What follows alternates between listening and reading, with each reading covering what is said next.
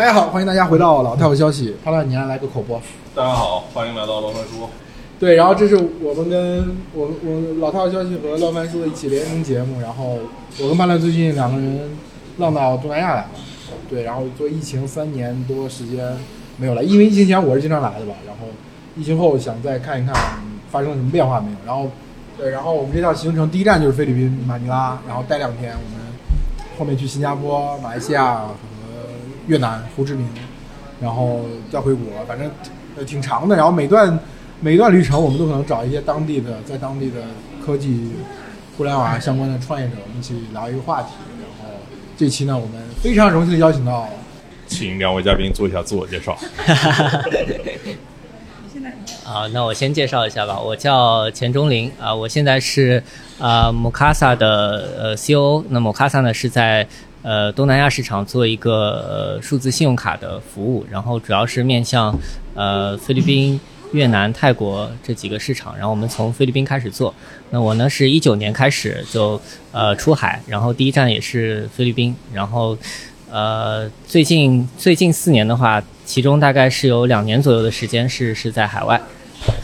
嗯，大家好，我叫 Judy，然后我是这个一个，我现在是在做这个品牌出海，然后我们的品牌名字叫 Ecora，是做这个女士内衣，就有点像国内的 Ubras 这种的内衣。然后我来菲律宾已经有一年半了，然后我之前呢是在国内做出行行业，主要是在优步和滴滴，然后还有 ofo 小黄车。对，然后我们这期节目呢会相对来说用户虚一点，大家千万不要以为我们是在介绍两位创业者和他们 startup，不是这样，不是不是不是，我们是在聊聊。我我其实是想说，我印象里面的菲律宾啊，就是它倒没有一个什么特别强的变化，如果有变化的话，那也是我们看着它的。对，如果你一直在这边的话，你会发现菲律宾可能是跟刚来时候还是很像，就因为它变化特别小。但但我其实觉得菲律宾很不像东南亚，就是这里就像那个街头那个吉普提，就是看着就好拉美那种的感受。然后你想想，一个被西班牙殖民了三百多年、信奉天主教的，然后这里面的街头很多都是白人，对，就是很多就是。就是让你产生到这这里真的是东南亚吗？就是有有这种幻觉，明显就是那个呃马卡蒂那些地方，就是比上海的浦东陆家嘴那一块儿还显得更新，呃更奢华一点，类似于这种。然后你会也会发现有一些地方就是真的是呃在中国可能已经绝大部分城市可能在中国已经消失了的贫民窟，对，就是呃贫富的分化，然后以及社会所。呃，呈现出更多的人不同的分布吧，对，这点反反倒是比较东南亚。就东南亚是各自碎一块儿，它不是有一个所谓的统一的东南亚。就是比如说这边天主教的那些西班牙殖民，包括美美国殖民的那种非常强烈的痕迹，那可能在另外一个国家，比如说在在在马来西亚可能就没有。但是马来西亚是一个非常另外一种独特特征。我觉得每个地域有一个独特特征，这其实是东南亚的一个一个一个一个一个现象。然后第二，你刚刚才说那个。那种穿越的感觉，或者说那种复杂的感觉，就是贫民窟和马卡蒂这边的金融区的那种区别。包括今天我们去那个，你带着我们去那个华人的那个叫义义山，华人其实就是华人的公墓嘛。然后就是大家可能有两种错，两种，一个是时空上的错乱，时空上错就是你会看到那些，就比如说在整个中华人下南洋的过程当中，他每个批次不同的人，他在一个墓园里面，然后你。可能有的是生于清光绪，我们看到对吧？死于民国多少年？然后有些是这个民国时候去的，然后改革开放之后去世的，对吧？就是他很多期杂在一起，首先是个时空的交错。然后另外你会发现，华人建的那个每个人建的，我都我都我不知道能不能称之为坟墓，更像一个灵堂，但是永久性的，对吧？甚至比当地很多人的房子都还好。尤其是有一些大姓的，它占了很大一块面积，然后有甚至有种宗祠和这个墓地结合在一起的这种感觉。但是那边呢，就是很多人很多菲律宾的土著会选择住在这里，就跟死人住在一起。就我们中国人会觉得这很瘆人，那他们可能我不知道多少有多大程度是习惯或者文化，有多大程度就是没办法，你只能这么住。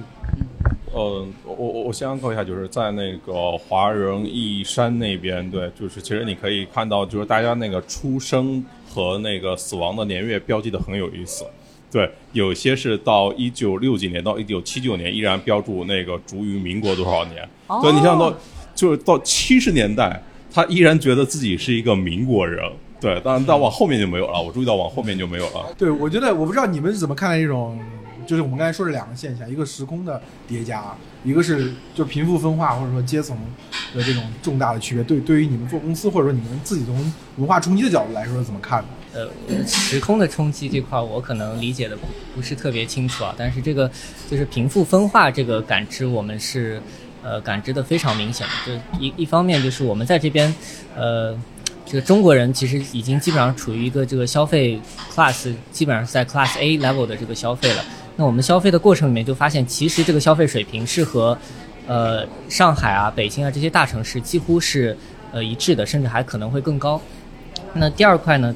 就是我们也看到了，就是我们公司的大部分的员工，他的这个平均的收入水平，其实这个像菲律宾的 GDP 人均 GDP 现在是三千六百美金，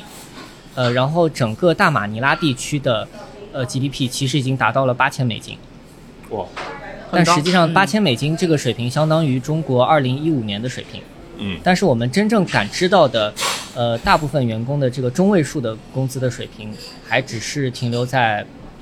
呃，一个月的月工资应该是在五百美金，四百美金到五百美金之间。对，我们现在看到，其实呃，我们公司看到的这个市场机会就是，这个市场它的人均 GDP 的每年的这个增速其实是保持在东南亚水平是一个比较高的位置，是基本上都在百分之六六点五的左右，是一个很高的这个增速。然后它的这个大城市人口的人均 GDP 已经到了中国二零一五年的水平了，但在这个市场，我们我们公司啊，就只看我们微观的一个呃客群就是。啊，信用卡的覆盖率像在本地市场现在只有百分之三不到，但我们认为，当一个像中国发展到那个状态的时候，其实信用卡的覆盖率应该远远高于这个数字啊。然后，对的，信用卡的在菲律宾的覆盖率不到百分之三。对，但是感觉这里也并没有一点点的迹象，就是移动支付要超过信用卡的那种的感受。主流还是信用卡，尽管它只有不到百分之三，这是为什么？嗯。从移动支付这边来讲的话，我我我其实是一九年和二二二二年基本上都在菲律宾嘛。然后我最大的一个感知的变化就是一九年那会儿，我还是所有的支付都是用现金完成的。然后到了二二年的时候，绝大多数菲律宾的人的支付还是用现金完成。但我已经，呃，过去半年吧，基本上没有再使用过现金了。这个支付的事也是双轨制，两两套人完全不一样。对。因为之前中国的电子支付发展很快，有一个非常为大家所广泛认同的概念，就是说，是因为我们的信用卡体系普及的没有欧洲、美国那么好，那边都已经完全是信用卡了。对。那在这边，在中国，因为没有这个东西，所以说电子支付补上了这个位置。那你觉得在菲律宾是这样吗？这两者之间有这个所谓的关系吗？菲律宾最大的问题就是它的那个快捷支付。现在还不像中国有那个快捷支付的底层的基础设施，像支付公司，它没有办法直接从那个银行呃代扣用户的这个银行的余额，那么这是然后又要一定要从银行先充值到电子钱包里面，而且充值的过程它是有一个手续费的，这个增加了电子支付的这个磨损磨损成本，也会使得很多人他平时就直接取出现金，然后用现金去消费了。而且现金的使用场景比还现在暂时还可能比电子支付使用场景要更多一些。哎，我记得之前就譬如说支付宝他们做的时候是，呃，有一个方式，就是类似于是我在各大行都存钱，然后就相当于是就是你用户的转账我不收任何手续费，哪怕你转给其他的银行，那其实相当于就用他那个资金池再倒一下嘛，类似于这种感受。嗯，不可以吗？在这边？嗯，在这边不可以，就是这个这个体系现在没有，然后或者说是。它每一笔消费，银行那边必须要通过一个，呃，手机 OTP 的码去确认，去验证，然后验证且这笔交易发生了以后，还要再从银行银行要扣一笔钱，扣一笔手续费。那这个扣手续费这个动作呢，是呃，他们现在没有一个很强的中央机构能够强行的说所有的银行你要把手续费降成零，现在还没有这样一个政策出来，所以这使得电子钱包的呃推进是。这个阻力是比当时中国的这个覆盖要要要更大一些，但是我们也看到另外一个迹象，就是现在的二维码的覆盖率已经还还还挺挺大了，因为呃最新的符合国家二维码标准的那个二维码的，在整个菲律宾现在线下有一百万个点了，那么信用卡的 POS 机，呃就是你能刷信用卡的 POS 机的点位就一共只有十万台，所以二维码的。可用的范围已经是信用卡可用范围的十倍了。对，但其实反向来说，其实也能够感觉到，就我们今天在支付支付宝和微信呃所创造这种电子支付体系下，我们认为习以为常的事情，其实如果再回头想当年从头开零开始构建的过程，还还是蛮还是蛮不容易的。蛮不容易，对，而且它意义也很大。哎，但最开始看着不就跟珠宝一样吗？它也是珠宝投资的呀。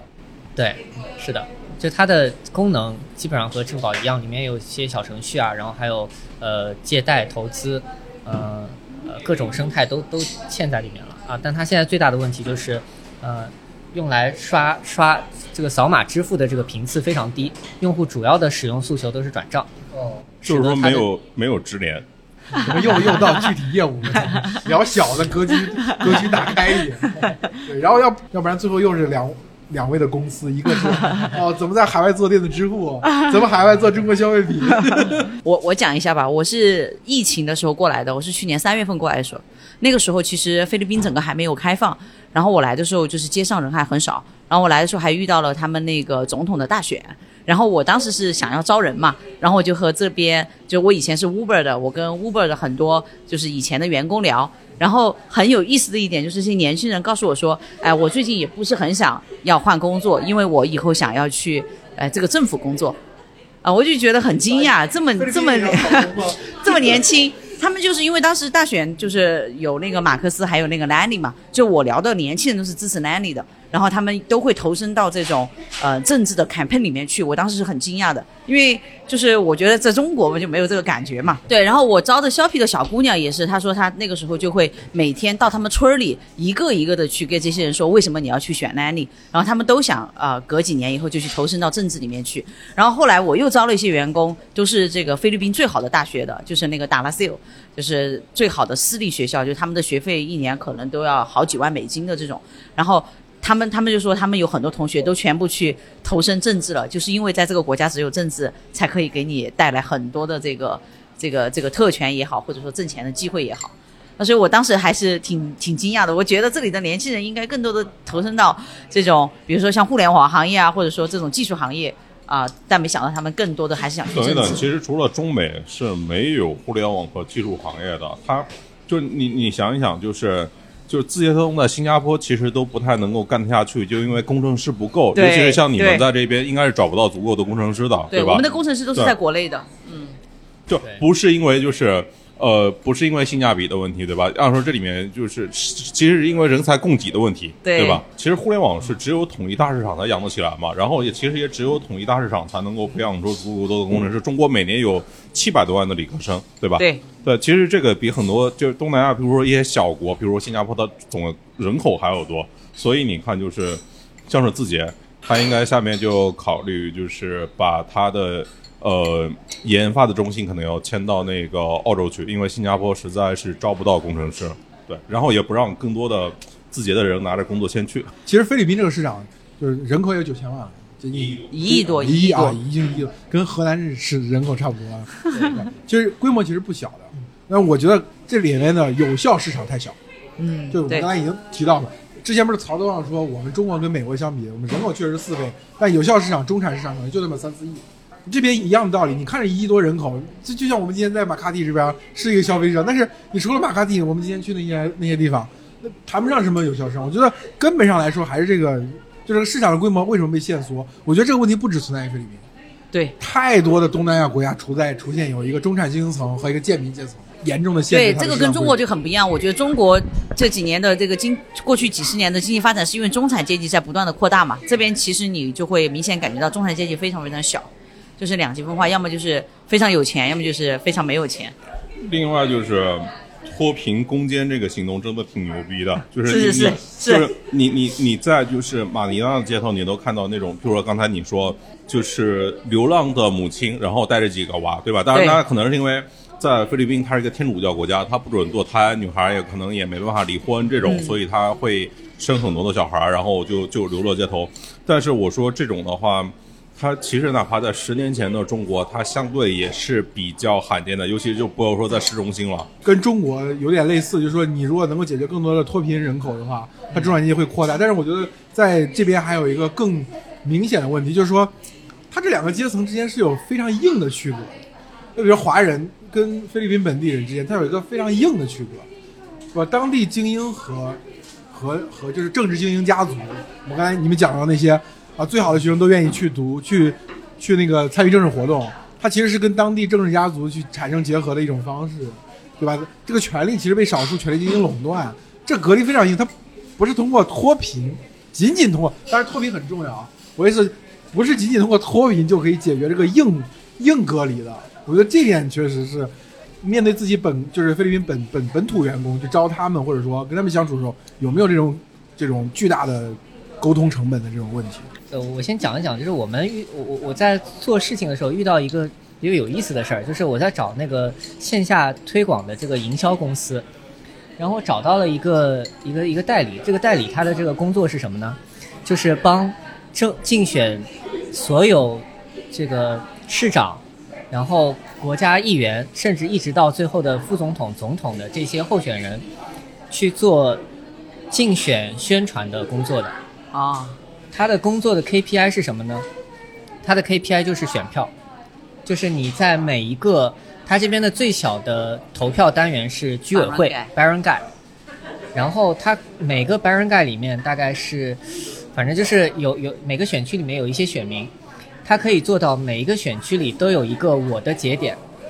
我的这个节点的这个人，他能够控制这个选区里面的选票数，啊，他不光呃，或者不能说是直接控制，不不能说是直接控制百分百的人去选，但是他至少可以知道，现在这个选区里面如果有一一千个人，这一千个人里面，现在他们的意愿里是百分之五百的人，啊，百百分之五十的人会选你，你接下来如果要提高到百分之七十，是这个价格。如果要提高到百分之八十是那个价格。如果你一个国家从自下而上所有的竞选都可以通过这种营就是线下营销公司来帮你完成这个选票的操控的话，那最后它就变成了一个资本行为。这里就必须要提到那本著名的书，呃，叫什么来着？亚洲亚洲教父。群代资本主义。对，来东南亚必读。对，然后这个。其实你我听你刚才说这个东西，在台湾呃选举语言叫庄脚，有基层叫庄脚，就是它特别像中国的什么呢？特别像中国的叫什么地推，就是我们比如说无论是当年 O2O 大战、什么千团大战，包括阿里他们在推很多电商落地的业务的时候，就是所谓的阿里的铁军什么，就是中国历史上非常重要的一个角色。只是我们这个事儿是用来推商业的，他们来这个事情是推选举的，所以从从这个角度去理解，我我倒不认为说。东南亚的这些国家，它不适合搞互联网，或者不适合做这种商业上的东西，就只是从他们的民族习惯或者文化传统来说，这件事情不是用来干这个的。我觉得这个其实还是蛮有意思的。那你们没有想过把这个东西商业化吗？这太难了，管本地人还是非常有学习成本的。我应我我可以讲一讲吧。我觉得那个钟林应该比我更有经验，他毕竟在这待了四年，我才来一年多，在管人上吃了很多亏，就走了很多弯路，就感觉每一种方法都试过了。因为我来这里也跟很多人聊过，教我怎么管人，他们讲每个人都讲一种办法，然后你去试了，你发现可能都不是那么有效，啊，就是比如说之前有人跟我说，那你就招这种比较好的学校的，因为他们这里的。很多人也上大学，但是其实很多人也 drop off，然后学历就跟中国的九八五二幺幺没办法比。然后你招到这些好学校的人，对吧？你你感觉应该是家庭教育平均水平会很高，但是来了以后他心气也很高，他觉得你说这些都不是我想要的。然后你可能，而且他们非常的 sensitive，就是菲律宾人整体人都很 sensitive。如果他做的有一点不好，你稍微说了他一下，你这个做的不是很好，他可能心里面就很。就已经接受不了了，然后就会离职。他们对这里就是中国人离职，就是是很有心理负担的。你会想，哦，我这个这个职业选择我会很慎重，在这里根本就不是一回事儿，就根本不是一个事儿。他就是也不在乎我这个职业发展是什么样子，我今天不高兴我也可以离职，啊，所以后来我们又去找一些这种啊想挣钱的，对吧？想挣钱你总能忍受力强一点了吧？就发现三观也毁了，就是。呃，你发现这些他们确实也很穷，也很想挣钱，然后你扣他工资，他会跟你斤斤计较。但是真正你让他就是你今天不能迟到，他迟到了他还来跟你说你能不能今天不扣我钱，就类似于这种的事情每天都在都在发生。所以我觉得这个在管人上，如果中国的这个呃创业的人过来，这个怎么学习管理当地人，这个真的是一个很很大的一个学问啊。对我我我可以稍微聊一聊，就是。呃，我我刚来的时候吧，就是我发现了一个很很明显的一个跟国内的管理的区别，就是，呃，国内人一般是很容易靠经济激励去调动人的工作积极性，就是你给他设定 KPI 绑定绩效，然后只要这个结构设置的足够好，那接接下来是后面是自动完成的事情。哎，这边我发现就是不是这样的。第一个呢，就是你设置很高的这个激励，呃，菲律宾人自己去寻找方法，就他看到目标，找到实现这个目标的路径，他第一个是找方法的能力是相对比较差的，嗯就是你需要给他很强的这个这个，你要一步一步的在他后面推着他往前走，呃，这是一个很大的变化。然后第二个呢，就是他本身的这个经济激励对他的这个吸引力，跟他的 work-life balance 和家庭的重重要性比起来，那个后者会更强。就他对家庭的重视远远高于对这个经济的这个重视，这个是我看到的第二个问题。然后，那我刚来的第一年，我我自己是一我认为有一个方法，可能是呃在团队不是很大的时候是是有一些有效的，就是我我是每半个月会和一个员工是至少要聊一次一对一的这个谈心，去去理解他现在这个家庭的情况，然后他自己自己想要获得什么，然后呃跟他聊一聊此他他这个工作跟他的家庭之间是有什么样的关系，就聊这些事情，然后呢再跟他树立说，你如果把这些事情做出来以后，你个人获得了什么样的提升，你实现了一件什么样的事情，这样这样去跟他聊呢，这菲律宾人反而是更容易的去去，就是他自己主观能动性会相对更强一些，比你用经济激励去激励他，甚至是是批评他，就是这种批评是效果最差的。效果最差的，对。就是批评，批评是我们发现是效果最差的一种一种方式。哎，这个是不是跟教育体制有什么关联？我感觉我们是不是从小被被骂惯了，我就想到一个事情，是不是全世界有哪些地区更加自驱一点，会更加讲究勤劳一点，会更加愿意被经济激励，然后更加卷自己一点？好像也就东亚三国加个越南，对。然后你看东南亚其他地方都不这样啊，然后你看俄罗斯也不这样，你看欧洲也不这样，你看美国也不这样啊。我不知道非洲啊，非洲我不了解，但拉美肯定也不这样，对吧？所以是不是只有儒家文化圈才才才才有这种对？对，所以其实这是一个我们要反思的问题。对对，这是我们的问题。对我我我在想这个问题，你说这个特别好，就是这是我们的问题，不是人家有问题，是我们有问题。但是有一点，我觉得，我觉得大家需要注意，从文化上来讲，我觉得中国人啊，呃就尤其是最近一百年的中国人，因为经社会经过剧烈的变动，其实有大量的东西是所谓比较机会主义，就你抓住了，你就是人上人了，你就获得巨大的成功；而你你抓不住，那就你就可能会过得相对来说难受一些。最近比如说那个拍的那个很火爱奇艺的迷雾的那个叫什么《漫长的季节》，漫长的季节还讲东北的那些下岗这国企下岗相关的东西嘛。就是在中国过去一百年，这种变动就相对多嘛，就每代人可能都经历一次社会的巨变。因为我们这代可能是互联网或者创业，对吧？上一代人可能就是市场化呀、下下下海和下岗的区别，然后再之前可能还有政治运动，再再之前可能还有革命那种，就是被筛了好几遍之后，大家形成一种非常强烈的这种自我焦虑意识，就是说啊，我如果没有做出正确的选择，是不是就会被这个历史的列车抛下？这个就是就有这种这种感觉在。然后第二个，你看，第二就是我我我一直有这种感觉，就是说，呃，东南亚几个国家，一方面他们在在文化或者说在政治或者说什么其他经济问题上，一方面受西方某个具体国家的影响，因为他们曾经都有一个西方的宗主国嘛，作为殖民地，啊另外一方面离中国很近。中国尤其是近四十年，中国经济发展很快，有大量的经济力量和贸易力量投射，所以我们比较多的关注是西方和这个中国对东南亚的改造和这种影响。但是其实我觉得有一个大国被忽略了，就是印度，就是印度在东南亚的这个文化底层当中扮演什么角色？我觉得真的就是就是种姓制度，或者说就中国人所理解那种王侯将相宁有种乎？我们总是可以革命的嘛，无论是经济上来说，还是说政治上来说，他总是觉得有这样一个机会可以重写秩序，一个更好的未来。我觉得他们是不太相信的，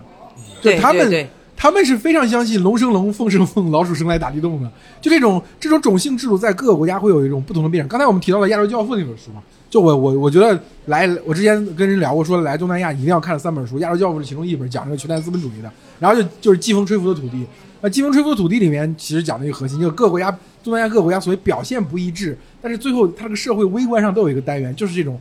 就是大家会认为有一个等级很高的人，他会庇护我们。他他他这用那个一个名词叫叫什么赡寻制，赡养的赡，呃，遵循的循那个，就是说社会地位高的人是他这个社会单元的一个秩序的输出的，然后下面人就比他低一等。所以我觉得这个等级制度，我刚才我记得我们吃饭时候聊过嘛，你就说有的时候确实跟姚文沟通的时候，你没办法跟他非常平等、非常平等沟通，也没有什么用。有时候你还是确实让他要让他明白这个，你需要听我的，你要按照我的意图去办这个事情。就我觉得不知道是不是我，我是只是提一个假设，就是印度呃的文化对东南亚的影响，导致大家对这种身份之间的这种隔离非常敏感，而他们不太相信说仅仅通过我一代人个人努力。我就能咋，我就能下一代就有人上人，所以我觉得他们可能就没有这种像我们那种紧迫意识哦，要买学区房啊，要进大厂，要拿工资，要拿风险投资，要做成功事，就是就是因为你不信，因为我们是见过这种成功的，对他们这里没有这个 example。对对对，对。中国人是频繁，就是我觉得雷军也好，马云也好，这样人白手起家的成功会鼓励我们，但这边可能就是没有这样的先成功，所以让他们更加相信他过去那种传统的社会结构。就是你像五一的时候嘛，就是今年五一不是都说旅行人数增加了百分之二十，相比一九年哦，还是相比哪一年，对吧？一九但是那个消平均消费下去了，平均消费增加了不到百分之一，那其实人均降了百分之二十嘛。这就是说明什么？就是就是更多人愿意出去浪了，不管是去淄博也好，去什么地方也好，对吧？就是我我只要先跟自己达成一个和解，就是我可以呃我不结婚，我不买房，然后我就可以活得很自由，但同时这个。大家也都没工作，也都没钱，或者说也都没有特，也不在一个特别好的环境里面。对，就是就是在比如说像我们那当年，大家也是有朋友圈焦虑的嘛，就是就是一到假期，什么 VC 圈的人都去哪儿了？之前唐研发对对，之前有这个议题嘛，对吧？对，那个时候大家肯定觉得去淄博怎么能算旅游呢？我觉得这个肯定要被喷了。对，当年确实大家觉得你要旅游，肯定要去稍微远一点的地方，就跟你平时的生活要差别够大，这才可以。今年大家都在说什么特种兵旅游嘛，就特特种兵式旅游，就是就你在国内七天打卡八个地方。对对，我觉得就是他可能未必是，就是我们现在应该更多能感同身受一下东南亚人民吧。对，就是说，就可能那个疾风骤雨式的那种、那种、那种商业上的革命，已经某种意义上接渐近尾声，机会越来越越少，可能有一些出海的机会。像你看晚点的报道，最近也能看出来，其实多的新闻都是什么 Shein 啊、Tmall 啊这种出海公司，要么就是新能源汽车，可能就偶尔还有一两个主题，大家会热闹一些，其他的大部分的东西都在几乎都在闭合的。这个时候也会，我觉得大家可能在是体感上会更多能理解一下东南亚人民。对，其实我刚来的时候，我发现就是中国人其实处在一个很焦虑的状态。然后当时我看菲律宾人，虽然就是他们月收入就就两千人民币到三千人民币之间嘛，然后这边物价又很高，我我其实每次看到他们拿工资的时候，我心里面都替他们焦虑。哎对。但是后来我发现，其实菲律宾人自己并不焦虑，他们他们其实非常开心，非常快乐。然后有一些小组长就拿到钱以后，就直接带着他的组员去星巴克，请他们喝喝喝星巴克的咖啡。那他其实收入收入其实不高的，其实还是主要的问题还是这个社会社会这新的机会太少，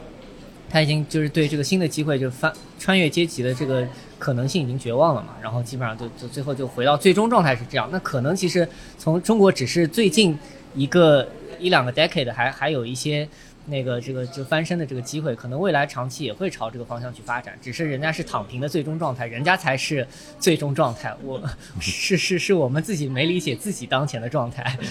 但你说星巴克这个，这明显是这个市场竞争不够激烈嘛？我觉得这也是菲律宾市场的一个特点，对明显需要更多的瑞幸咖啡，需要更多的蜜雪冰城，这才是匹配这个国家当前这个阶段消费力的嘛。哪怕是在中国，对吧？对就是我上午还在跟那个朱迪在聊，就是。呃，这边就是一个我们国内卖一个三块钱的那个瓶装的可乐，在这边超市都要卖四十比索，对吧？五块人民币。你想一想的话，你从那个就是你把可乐中国造的可乐从那个运过来到这边卖，都比这边便宜，加上运运费，对，对，对这个，我其实我也刚才想说一个问题，就是从体感上、一个体验上来说，你会觉得这边的商场，啊、同品同品质的东西它是远远高过国内的，更不要提它很多是不同品质，就达不到那个水，对对对对对达不到那个水准。对我觉得从两个方面去理解这个事情，怎么说呢？就是一方面就是刚才我们说，为什么没有瑞幸咖啡？为为什么没有蜜雪冰城？我在想一个问题：中国的互联网，中国的科技创业，如果没有那个曾经的中概股市场带了一波，没有阿里巴巴的上市，大家也不相信这个东西。我为什么能做一个品牌能够成功？我为什么做一个平台能够获得那么多的用户？他不相信这个东西，他首先不信了，就一定不会发生。但是另外一方面，你从消费那端来说，这个市场上大部分的人根本就没有信用卡，对吧？他也没有办法超前消费，他就不会产生那个消费这种提前消费这种新品牌的这种新增用户，这两个东西都没有。其实你短期来看，它是一种文化，就是我觉得我我经常批评，就是新教伦理资本主义是个典型的文化决定论嘛，就是我们先有这样的宗教文化，对吧？解放出来，我们能够更多的投入资本主义的一种进取的经营活动，然后我们最后形成了德国的这种。但是我是不太相信有文化决定论的，我总觉得它有一个更深的逻辑或者更大的宽泛的一个结构性的问题，就是说你你这两方面的金融，也不叫金融吧，就是就是它不是一个说。呃，菲律宾人他的天性如此，或者这个国家或者这个社会的文化传统就是如此，而是说是非常具体的这两个东西就是没有，就中让中国有大量的瑞幸，有蜜雪冰城，这样的品牌出现的这样一个融资环境和这个创业的创业的机制是没有的。另外一方面，这个市场大部分人没缺乏消费金融，也缺乏银行账户，也缺乏各种各样的，就是我们的新增中产阶级所拥有的那些服务。这个时候两个东西就对不上来，它就不发生。我觉得这个可能是对这边很多人都没有银行账号。我有的时候发工资，员工就跟我说他没有银行账号，那那公司应该给他开啊。对，然后我们要给他重新去开，他从来以前都是拿现金的啊。然后这边而且还有一个特点就是跟这个账号也有关系的，就是呃菲律宾他没有统一的身份证，就跟他们跟美国一样的，就是他没有一个像中国一样的身份证的东西。然后有的人是没有 ID 的，没有 ID 你就不能去银行办那个银行卡。他的 ID 就是公认的这个可以用的 ID，就是 passport，就是护照，然后还有就 driver license，很多人是这两样都没有的。我现在其实有一些主播，这些他们都是拿现金的，就他们就没有这些 ID。哎，这这个我可以稍微讲两个。我们因为在这做做金融嘛，就得要让用户要做 KYC，对，他要他要提供这些证件嘛。没有。我们一九年来的时候，他有十四种证件，就这个什么税证啊，然后这个 TIN 是吧？TIN TIN，然后 SSS，然后 UMID，然后非常各各种各样五花八门的证，而且每个证都特别容易仿造。然后有的人就大多数我听说啊，大多数人都是两个证，一个是真身份，一个是假身份。假身份是你不得不要用证件的时候，你又不想让自己的身份信息泄露的时候，你就用假证。而且他们用假证很习惯，即使是一个正常的，就是好好人没有恶意的人，他也也是直接就用着假证来申请。那这个就是一个我们啊之前想讲的一个基础设施问题嘛。但最近国家其实也在推一个统一身份证，啊，就国家的那个统一身份证现在覆盖的人口大概是八百万人吧，但还在十分之一。不到，不到，对，还在持续的不断的去增加，但这个这个也是一个好的迹象。包括它的呃电话卡，电话卡之前都是没有实名制的，对，现在在现在都都都在推实名制了。所以这个国家基础设施基础上的一些工作还是在做的，也不是说完全没做。我不知道看那个中国电信吧，还是谁要就是给他投几十亿美元吧？对对，就本地对中国电信本地本来有两家最大电信运营商，一个叫 Globe，一个叫 Smart，都是在本地已经。呃，耕耘了很长时间的这个运营商，然后现在之前是上一任总统的一个这个好兄弟，叫呃叫叫啥来着？忘了啊，具体名字忘了。他他反正就是裙带资本主义。对对是，然后他整了一个 Ditto 出来，然后呢，就是政府鼓励他去融了一大笔钱，然后包括在跟中国电信合作嘛。但是 Ditto 现在他遇到一个最大的瓶颈是什么？就比如说在大马尼拉地区，他遇到最大的一个问题是，这个大马尼拉地区是。两大家族控控制着这里的这个地地产，你要铺基站，那这个楼给不给你铺呢？不给。所以你你因为两大家族投资了 Smart 和 Globe。是的。所以所以所以迪头后来他就只能农村包围城市，跑农村去布基站啊，就说我农村的信号比你城市的好啊，所以他他后来这个呃，就是那个迪头现在发展也遇到很大的瓶颈，现在是资不抵债。啊，一个这个状况，而且正好又值这个我们这个新的总统上上来了，啊，所以他那个一下子就失势了。对，同同样这个资本主义的问题，我还可以讲一个数据，就是咱们现在线下的餐饮餐饮的这这些品牌，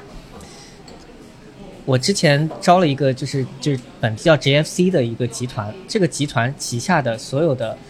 的餐饮品牌占本地市场的餐饮行业的市占率大于百分之五十。就你在这边能看到最大的几个餐饮连锁，Jollibee，呃，Chowking，然后 Greenwich，还有 Man In A Song，啊，然后 Red Ribbon，然后 Burger King，所有你基本上大多数你能听到名字的全是他们家的。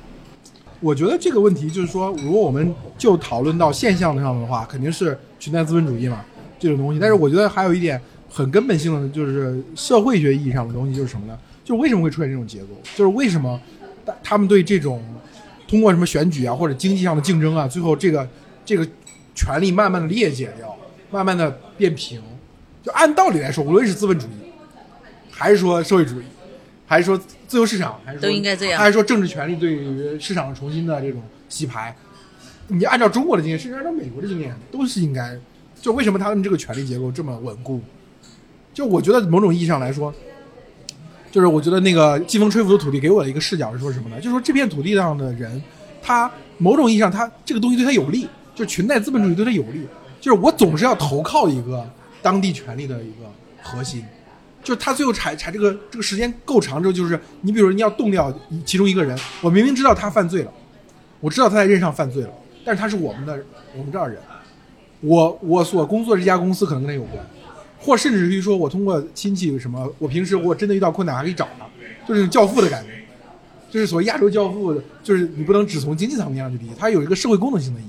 就他们会觉得这个些东西，某种程度上到我这里面，也许对我们是有利，就像中国的小城市的那种政治生态一样，嗯就是是走后门不对，是托关系不对，但是我好像也能托上点关系啊。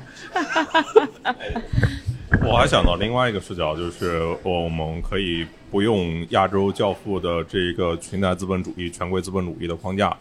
呃，一个近似于地理决定论的环境，就是这样的一个结论。对，其实我们如果看的话，菲律宾其实在祖上历史上曾经扩过。在五六十年代，它是在亚洲的 GDP 仅次于日本，当然那是因为就是因为朝鲜战争，然后美国就把菲律宾那个前殖民地跟那个日本都扶持起来去做它的那个军事的供应商嘛，然后再加上其他的一些产业放在这边，然后它起来了。当然后来很快就变到什么亚洲四小龙了，就真正市场化那个做转口贸易或者说来料加工的这种了。但是我想说的就是，我突然想起了之前那个呃李光耀他的书里面写了一个观点，就是说呃对新加坡最重要的事情是什么？对，就是对新加坡最重要的一个发明就是空调。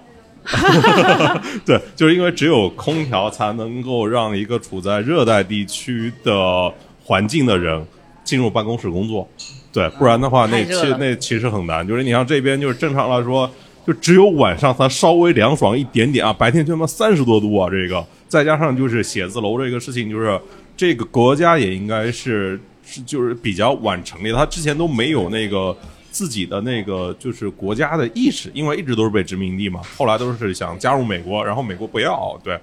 就是我，然后我觉得可能也也有一些历史的，东南亚必读第三本书《想象的共同体》。你刚才说这个民族认同这个事，就是比如欧洲的经验是 “war makes states”，就是当欧洲这些国家其实要打仗的时候，大家互相之间形成了一个民族意识。然后当这个国王要打仗，这个封建权力要打仗，他就一定要动员更多的基层的，比如农民啊，你也能变成一个有效的士兵。那我怎么让你变成有效士兵？我要教育你，对要提高你的识字率。那这个过程慢慢就把他们转化成有效的供给、劳动力供给和有效的市场。就这个事情在东南亚不太存在，因为这边仗打得非常快，就是 就是忘就就这个仗打到东南亚去就不用打了，就是所以第一个就是说，在欧洲产生那种自发性的那种那种那种民族，就是现代民族意识的起源，在这儿肯定是不成立的嘛，这儿不不可能会出现像欧洲那种程度的战争和伴随形成的。今天我们不是去那个那个呃华人义山，它有一个抗日英雄的这种这种这种纪念碑嘛，嗯，对，明显比如比如说菲律宾驻华大使馆会经常会有一些维护啊参与在其中，就是比如说中国经验也是这样，就中国在抗日战争的时候形成一种非常强的民族意识，那这个事情确实在东南亚你其其实很难复制，就他们的民族首先不太记事儿，就我觉得我在读类似于马来纪年这样的东南亚这种早期的这种我民民族化作品，我最的最大的感受就是他们的历史不是历史是神话，就非常模糊。就比如说中国，哪怕说历史是有修改，说所谓历史是胜利者写的，但是他至少写那个事儿，只是说他去涂抹那个事儿本身的色彩。但你但是你后世是知道有有这个事儿就武王伐纣这个事儿，你可以说他美化了这个周，对吧？丑化了商，但是这个事儿是存在。但是你会发现，比如说看东南亚的书，他们的那种早期的史诗和记载，它就谈不上历史，它就是一种模糊的印象，一种非常就会导致你刚才说这个民族意识就是内因也好，外因也好，我觉得它都没有形成类似于中国或者中日韩那样的非常强烈的民族意识。那个我觉得那种民族民族主义本身，它附带的是一种刚才讲的跟资本主义的那种关系，就是它一方面能够产生所谓的共同市场，另外一方面又通过提高这个识字率这些东西，能够保证充足的劳动供给。我觉得这两个东西在菲律宾这儿，我感觉也是不存在的。哦，对，就是我去年就是看了一个有有那个我很喜欢看那个喷嚏图挂，然后有一次就有个截图就写了那个弱者的抵抗，我就觉得因为我当时在菲律宾招人就遇到很大的问题嘛，我就觉得很像。他就讲说，呃，其实很多磨洋工嘛，我们在菲律宾就觉得这些磨洋工划水，然后其实这些其实就是他他一一种弱者的抵抗的一种体现。反正我也看不到希望，那我还不如就什么都不做，就是一种消极抵抗的一种方式。所以我觉得刚刚他讲到，我就很想把那个翻出来看一看，回味一下，就是这个弱者抵抗。我觉得那本书我自己买了，我还没读完。我觉得下一次我读了，我可能会有更新的一个对菲律宾的理解。然后另外就是你刚刚聊的时候，就是聊到这个民族性，我就记得我有一个员工，他还是也是一个很好的大学，这边那个叫雅典娜大学毕业的。然后他后面他其实他是一个政治家庭，就是他爸妈都是在另外一个省里面当当这种 governor 的。然后他给我说，他三十再干几年以后，他也想去当 governor，就是可能去继承他爸爸的这个这种这种事业吧。然后，但他跟我说了一点，他觉得他对呃菲律宾政府很失望，然后他想去改变。然后，但他还给我说了一个，他觉得菲律宾的人是一个 slavery mindset。当时听到这句话的时候，我是很吃惊的。我觉得很少有一个民族的人会自己形容自己的人的这个思维方式是奴隶思维。我当时就很震惊，我说为什么你会觉得是这样？他就是说我们这个就讲了一下他们国家的历史，就是被殖民很多年，然后就没有这种，就是你刚刚讲的这种，比如说欧洲的这种反抗的意识啊，或者怎么样，他就觉得这个就，呃，发生了就是发生了。对于中国人来讲，你听到这个你会觉得很吃惊，啊，对，就有时候比如说你看鲁迅对于中国国民性的批判的时候，你也觉得对中国人有点挺麻木的。对吧？有有些事情不敢说，有些事情不敢做。但你到东南亚会发现，哇，我们中国人太热血了。这才是麻木的。对，有非常就是，我觉得这个其实那本那个像那个就是《季风吹拂土地》也讲过嘛，就是说，呃，一个非常在西方人看来，或者我不知道是不是中国人也会这样看，就西方来看非常严重的犯罪或者恶性的事件，在这儿经常每二三十年就会发生一次，但这样的国民可以完全无视它。就是就脑子里完全没有这件事，但是我觉得一方面可能跟一些硬性的指标相关，就比如说他的识字率或者他的文盲率确实太高，因为你想对历史有有掌握，就是本尼迪克安德森写了一本《想象的共同体》，他提到一个核心的概念叫所谓的印刷资本主义，就是说，呃，资本主义兴起之后，它会产生一个媒体环境，就大家都读一样东西，比如都读这几份报纸，嗯，对吧？就像我们都看微博热搜，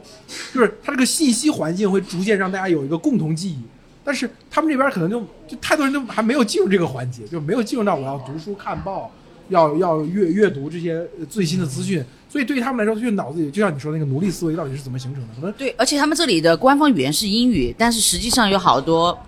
外面的人他是讲不了英语的，是塔嘎罗，然后这但这边官方印出来的东西都是英文的。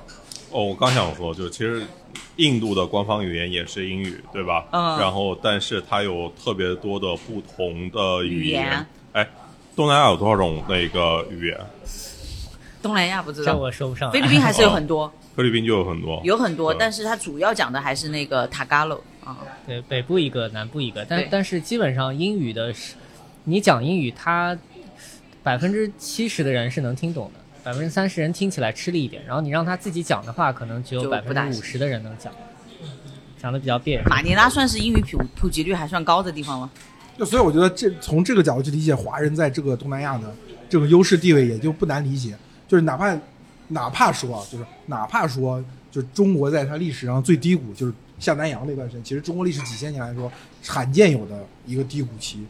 就是哪怕是那个中国低谷历史上最低谷的时期，中国人的身上的组织性和这个文化的传承还是要远好于当地的土著的。刚才不是聊到吗？就是他那个在一九六零年代、一九七零年代去世，他依然写那个生于清光绪，然后卒于民国那个四十年、五十年。华人在这块儿的优势，我不想把它归结于所谓什么民族好一些，或者我们的文化好一些。但是我觉得有些很细节的东西，就是比如识字率，这个确实可以拿出来说的。我觉得这真的是就是跟那个呃四书五经有关系，真的跟《史记》啊、跟孔子有关系。对，就是因为这些东西就是奠定了大家那个一个，就相当于给大家从最底层编码了。就是就是这两千年来，大家都是一个共同的话语体系里面，对吧？就是当你说“王侯将相宁有种乎”的时候，不会有人觉得这句话不对，你知道吗？嗯，对对对对，就是有这种，这这就是就是记就就比皇帝还大的地域，对对对，这这比那个皇帝是天还大，就是王侯将相宁有种乎？对。这个这个 idea 能传承这么多年也不容易，要经历那么多朝代，要这个这个统治者还能把这个这个这个 idea 让你延续到今天不容易。不是我我我我我不想说这个，因为我刚才说了，我不想把它变成个文化决定论嘛。因为我怀疑这个东西的一点是什么，就是就是中国人当时来下南洋的时候，其实也是以文盲为主的啊，就不就是你当然你今天你可以看到那些碑文。对吧？那些对于自己祖先的那种所谓慎终追远、那种追溯的记忆，但你要知道，能能葬在那个地方弄间大房子、弄个碑的，其实都算是比较好的家庭的。但是很很多时候，他的教育是后面追加的。就是我的意思是，他来的时候，当初我们只是说他走下被被被被这个西方殖民者整船整船运到这里，推下的推到这个岸上当苦力的那一刻，他其实也是个文盲，谈不上说文化有什么。特别比当那我觉反而觉得这是文化在起作用，因为你的文盲你只是不识字，但是你的父母会教你一些价值观。哦，对。我我觉得就是刚刚潘老师讲的时候，我就想到一个例子，就是我有一段时间在这里，我就天天看那个《早餐中国》，因为太想回回家吃吃好吃的了。然后里面就是那个《早餐中国》，它每一个那个纪录片最后他都会采访那个。呃，那个早餐的那个老板，因为做这个这个很辛苦嘛，然后我就记得很清楚，我当时有一个一对姐妹，她讲了一段话，我就觉得这个就是文化的差异。她说伸手要钱的滋味是很难受的，嗯，对吧？这就是中国，因为他们也没有文化，这就是你父母教给你的，你要自强，你要自立，你不能够伸手要钱。对对。但在这里，我的感觉就是伸手要钱，他们就很。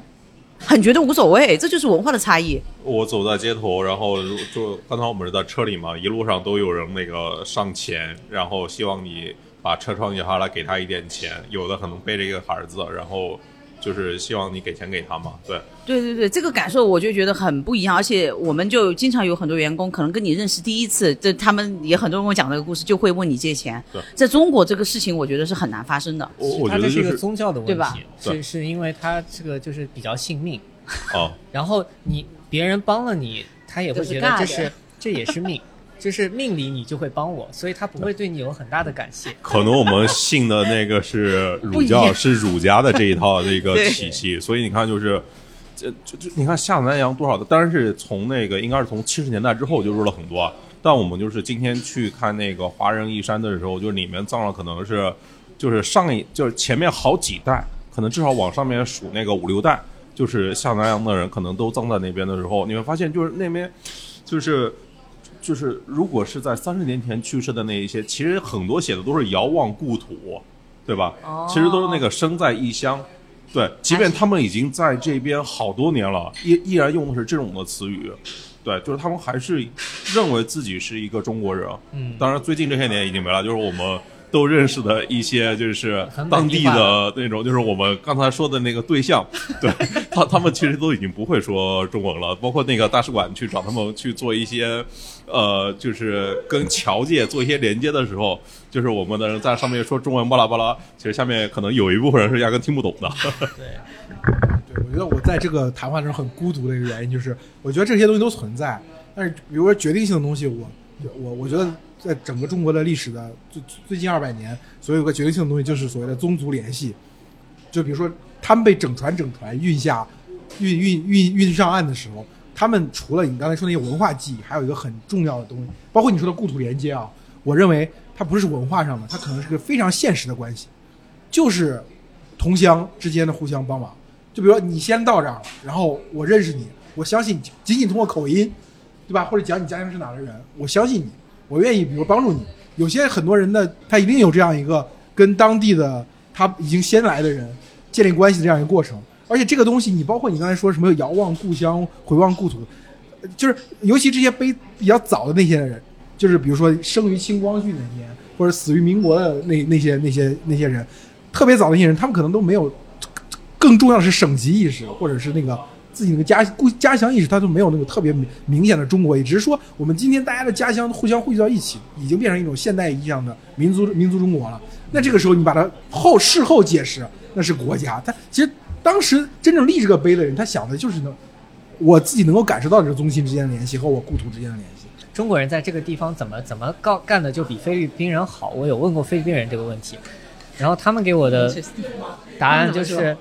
就是首先啊，就是基本上中国人都回溯到三代以前了，对啊，然后我们认识那个是回溯到五代以前，然后他曾祖父的祖父，呃五代以前我不知道是哪一代，五代以前就是是从那个福建，然后坐那个小木船，他不是被那个不是被卖过来运过来的，就实在是家里讨不过，下南洋是讨生活。然后连鞋都没有，就是光脚，就是他特意提了这个细节。对，然后今天别人是这个菲律宾，可能是排名最呃对。现在菲律宾最靠前的家族。对菲律宾的首富就是那个 S M 集团的当时的创创始人嘛，他最早就是就是修鞋的，他是在刚来的时候是在一个鞋店里面当学徒去修鞋，后来他发家的第一桶金是怎么赚到的？是当时美军撤离了，然后美军留了一些美军的靴子，然后他就把这些靴子捡过来再卖掉，这就是他的第一桶金。呃，然后这这个人，我问菲律宾人就说，为什么感觉在这边有钱人全是中国人？你们你们这本地人为什么就就就就赚不过人家？然后他们带着钱过来的吗？他说不是，这些中国人来的时候也没有钱，对，跟我们一样穷。那我说为什么你你你们就干不过中国人呢？他们说就是因为中国人比我们勤奋，就这么一个点。No no no no no，我觉得就是，如果这里在安扣下老边境，我忽然想明白了为什么，就为什么这里最有钱的华人其实是华人不够不够准确，这里面最有钱的全他妈是福建人，爱拼才会赢。对对是是，我跟你说，我再纠正一下，不是福建人，而是宗亲化的福建人，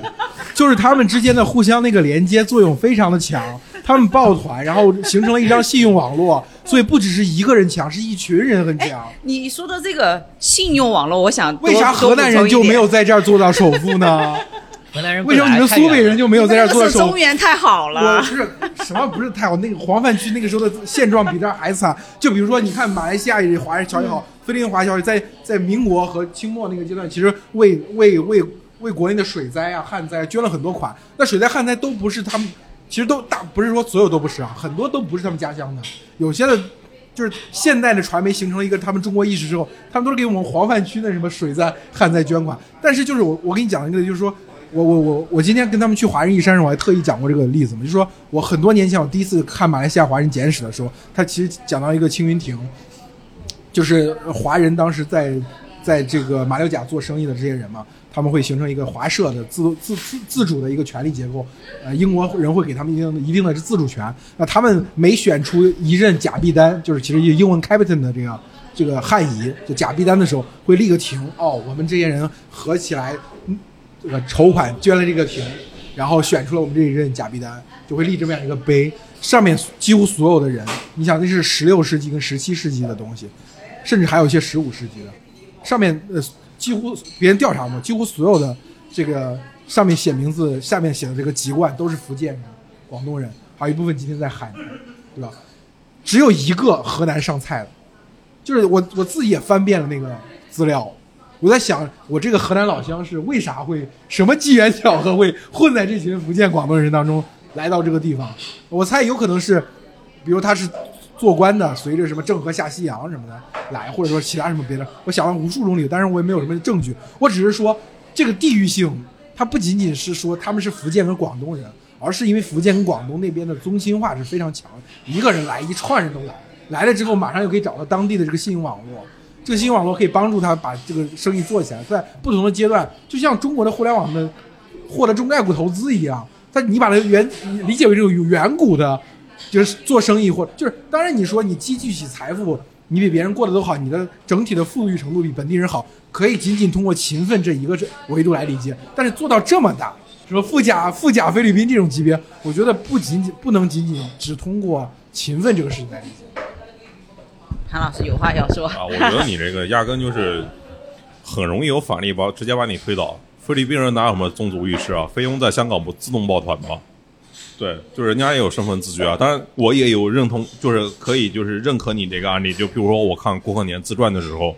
就会发现，就是他的叔叔那一辈的，就是他有一个小叔叔，后来变成他们公司一个非常得力的一个人，其实就是因为他们先在这个马来那边落脚了。对，就就那时候都还没有马来这个概念哈，就是就是在柔佛，在柔佛立住脚了，然后那个老家那边人就陆续过来，包括他的母亲，呃，后面也会过来这种。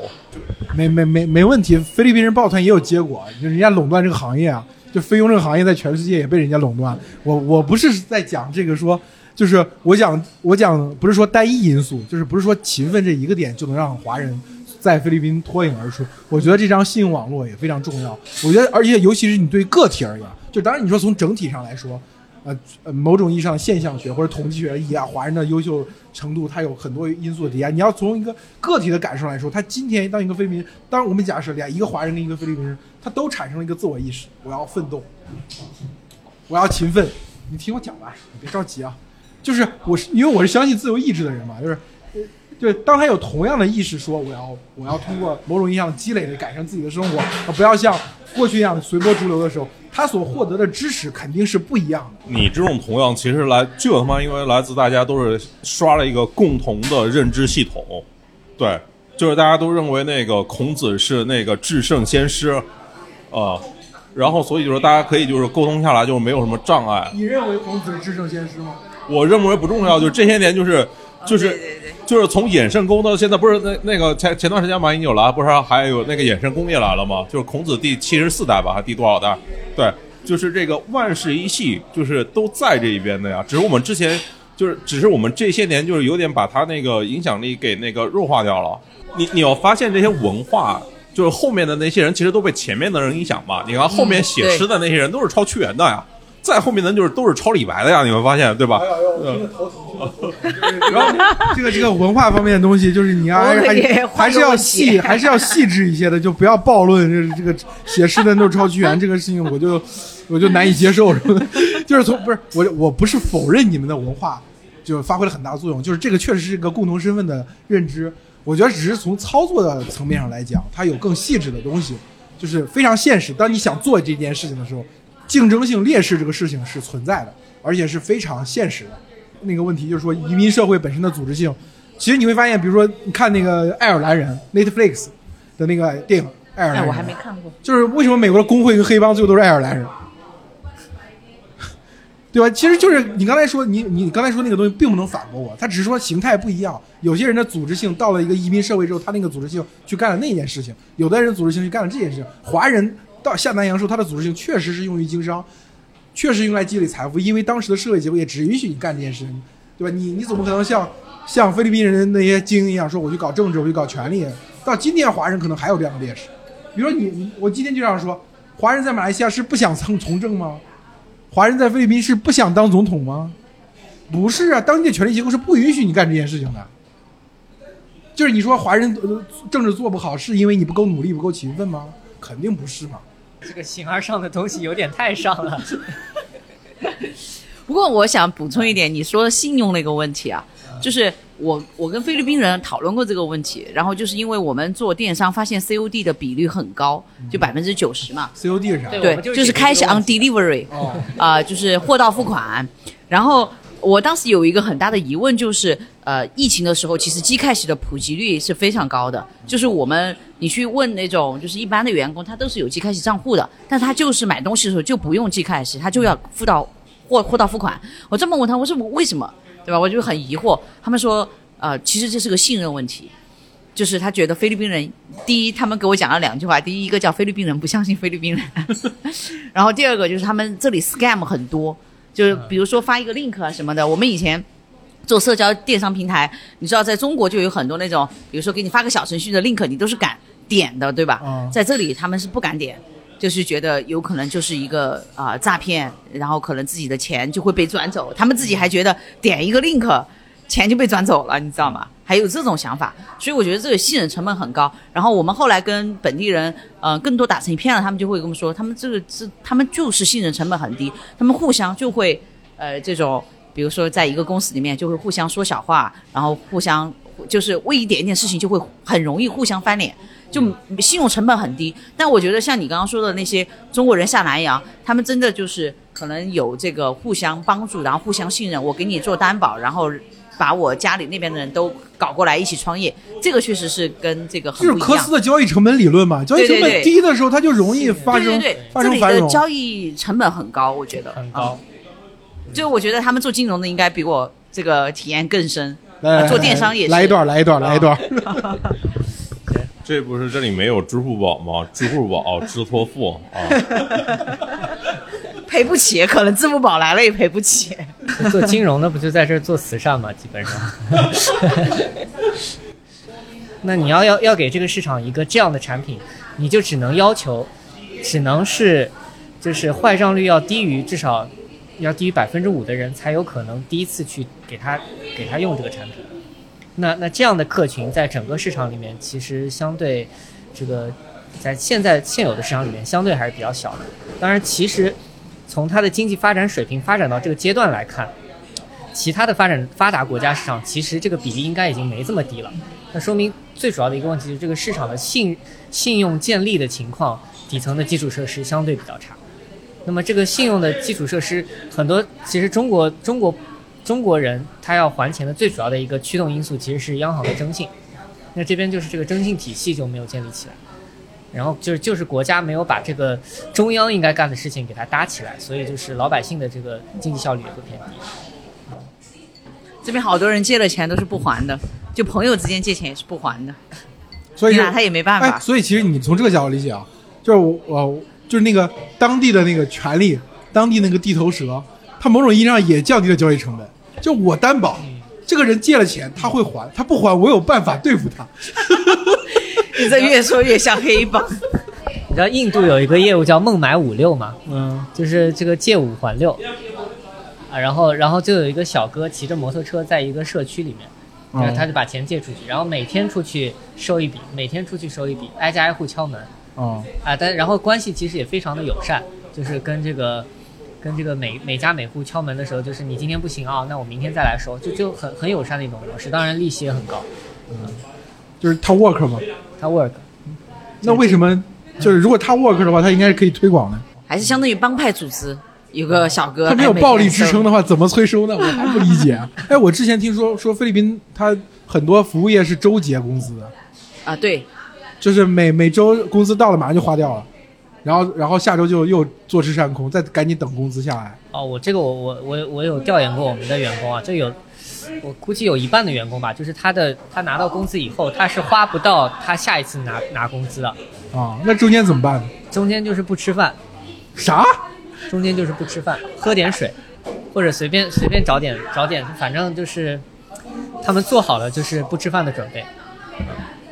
他们呃，我我的员工就是先还贷款，就是他们会买摩托，然后比如说好多女生爱卖美裤牙，他也会就是贷款，都是贷款的，然后先把这个要 pay 的 bills 他先配掉，然后再去超市把我剩下两周要吃的米这种最基本的生活用品买好，然后如果后面没有钱了，然后要不然就是不吃饭，要不然就借钱。就我们真有员工吃不上饭了，跟我们说给我借一顿饭钱，很具体。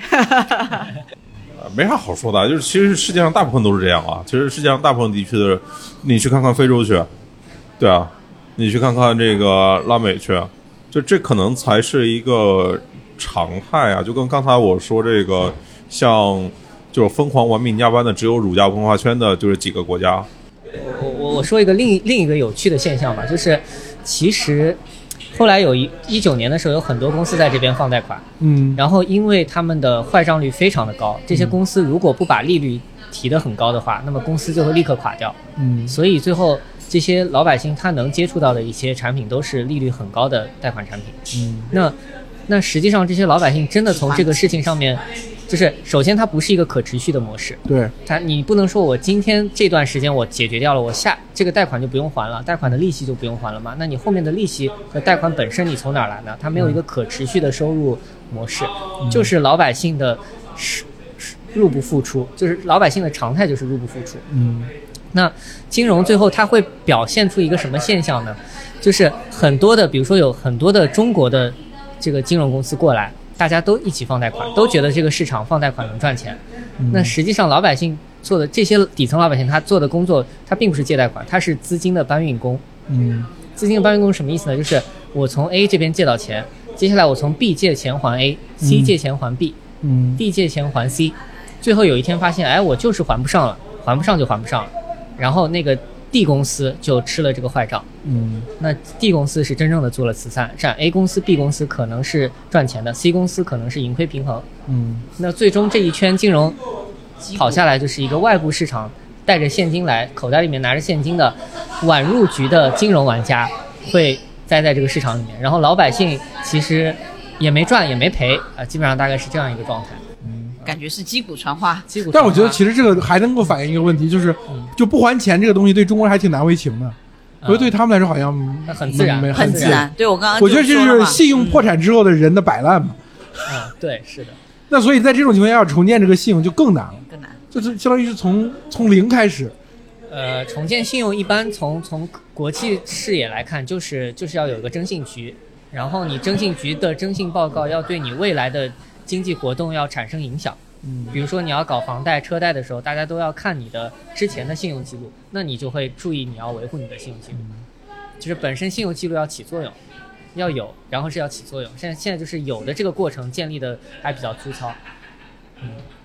刚才那一段都掐掉啊，就聊回信用这个问题啊，就是就是当他没有现金的时候，就是当他没有账户的时候，没有 ID 的时候，这时候是说明这个还需要更多的基础设施需要被补建，然后这个其中，呃，像比如说做消费金融，其实真的帮助了非常多人，对，嗯。他他当然从你们的视角上来说是在做慈善啊，对，就是因为会有很多的坏账，但其实是对于更多的普通你们的用户来说，你们真的是在做慈善，就是因为如果没有消费金融的这一条路的话，呃，没有人给穷人去提供贷款的话。那大家的生活可能就更没有希望了，或者说大家就是在真的遇到问题的时候会更加的难堪。对，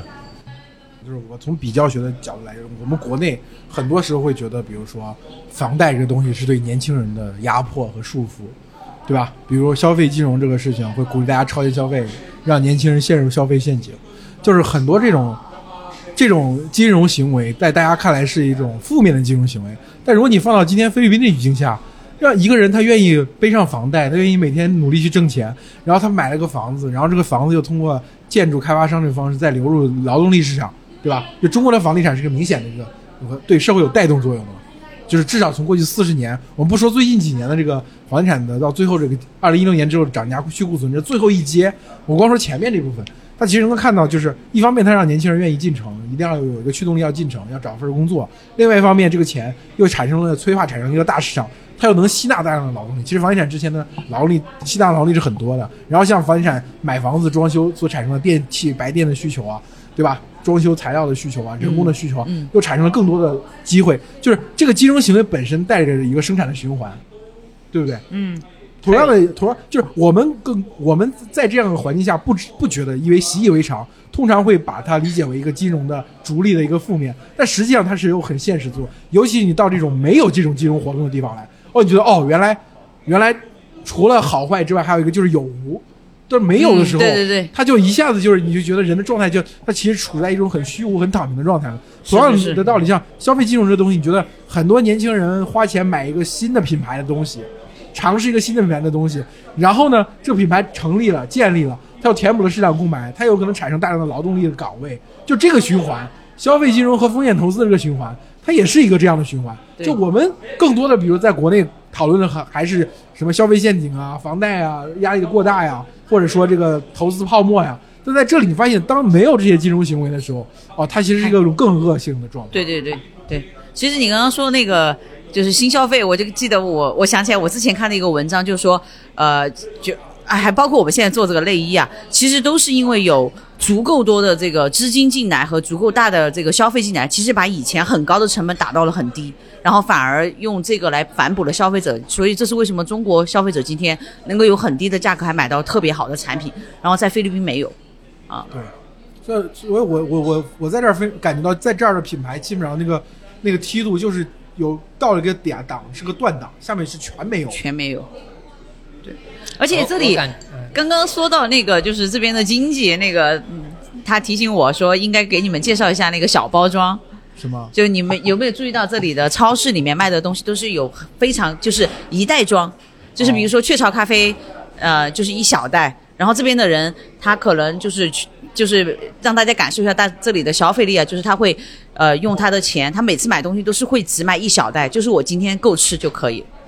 就买那个叫傻细包装，就是一小袋。有我们我们非常小的时候用那个洗发水儿，哦就那种那种小小小小包装的，就十 peso 一袋。我今天买个咖啡十 peso，我买个饼干也是可以一袋一一小袋一小袋买的。你今天在中国是看不到的在美国也看不到。啊、所以最终穷人的生活成本还比富人贵。对它小包装对吧？你就单价高嘛，但是他又没有足够的钱去买大包装，那他就会形成这个习惯，恶性循环，对然后更多的成本。对对对，然后像那个，比如说这里的菲佣，对吧？你让他去买东西，他就会买小包装，他下意识就是买小包装。他你给他说买大包装，他说贵，啊，但实际上他买小包装付出的成本更高。比较短视。对对对，然后你刚刚说那个信用问题，还这边还有一个很有意思的现象，就是它有很多那个小的便利店，就是那种夫妻老婆店 Store，Sorry Sorry Store。这个 Sorry Sorry Store 在菲律宾的密度是非常非常高的，尤其是如果你出了马卡蒂和呃这个 BTC 的区域的话，基本上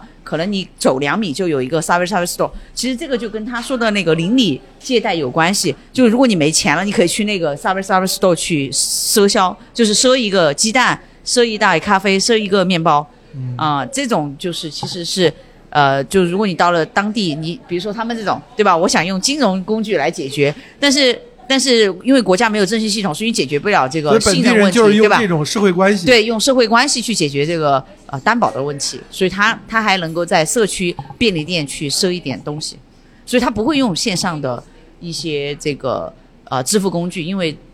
对我来说没用。我我要赊的话，我要靠这个他认识我，我就我我在这个 neighborhood 生啊，活。我觉得，但是这样的话，也锁链就一又一次收紧了。就是如果这个东西是来自于这种微观的社会关系的话，这个社会关系就更紧密紧密了嘛。就像你刚才说那个社区的庄稼，像动员所有人投票一样，对吧？你这个社会关系就会导致它有一个本地化的一个这个信用网络，这个信用网络就建立在那些巨头层逐层那个权力金字塔之上嘛。哎，其实越越这些底层的老百姓，他们的心是越善的。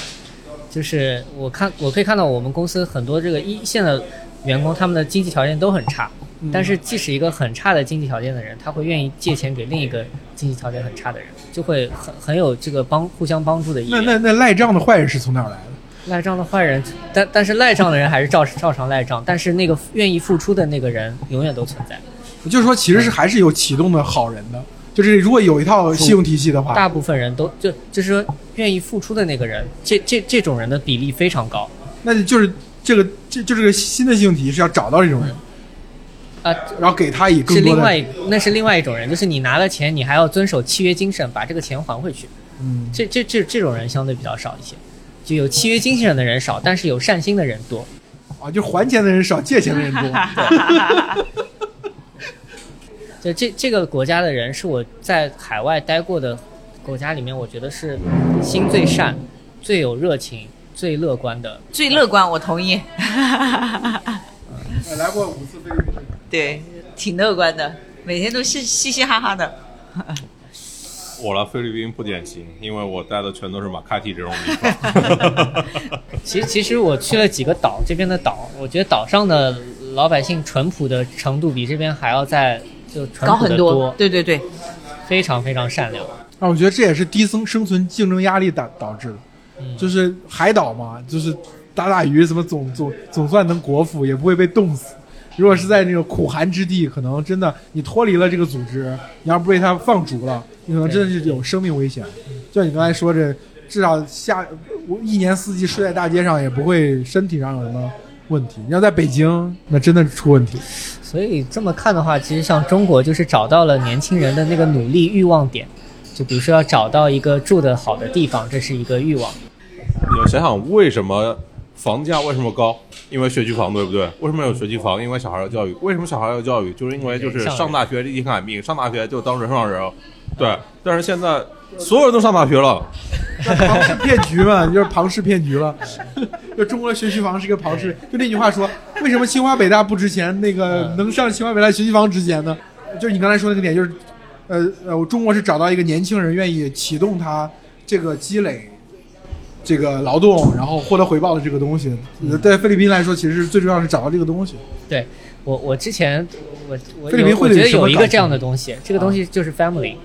呃，对他们非常重视 family。我我我我记得以前我们有个话术，当时只招了大概五五百号地推嘛，啊然后大多数地推他们是不好意思进到那个店里面，比如说直接走从外面走进来，跟这个店员说我想把我的二维码布在你这儿。啊然后我们当时怎么跟他们讲这个话术呢？就是你进这个每个店的之前，你要想你不是进去铺二维码的，你你 you are in it for your family，打鸡血，你你进去是为了你的家庭的，就是这么简单的一个一一一个一个东西，就让当时就改变就是他们的这个。就进店欲望一下就能能带来很大的变化，所以真正驱动他们的不是要完成今天的指标，嗯而是要为了他的家人。哦！那你们的信用体系也可以这么以家庭为单位的信用体系对到提示我们了，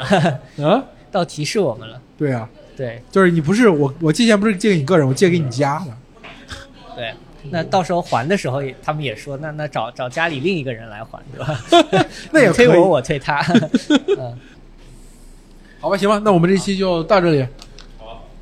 这一期的录制地点是在菲律宾马尼拉啊、街头的一个咖啡馆还是餐馆，对，声音可能有点吵，但是原生态的，大家能感受到、听到马尼拉的风。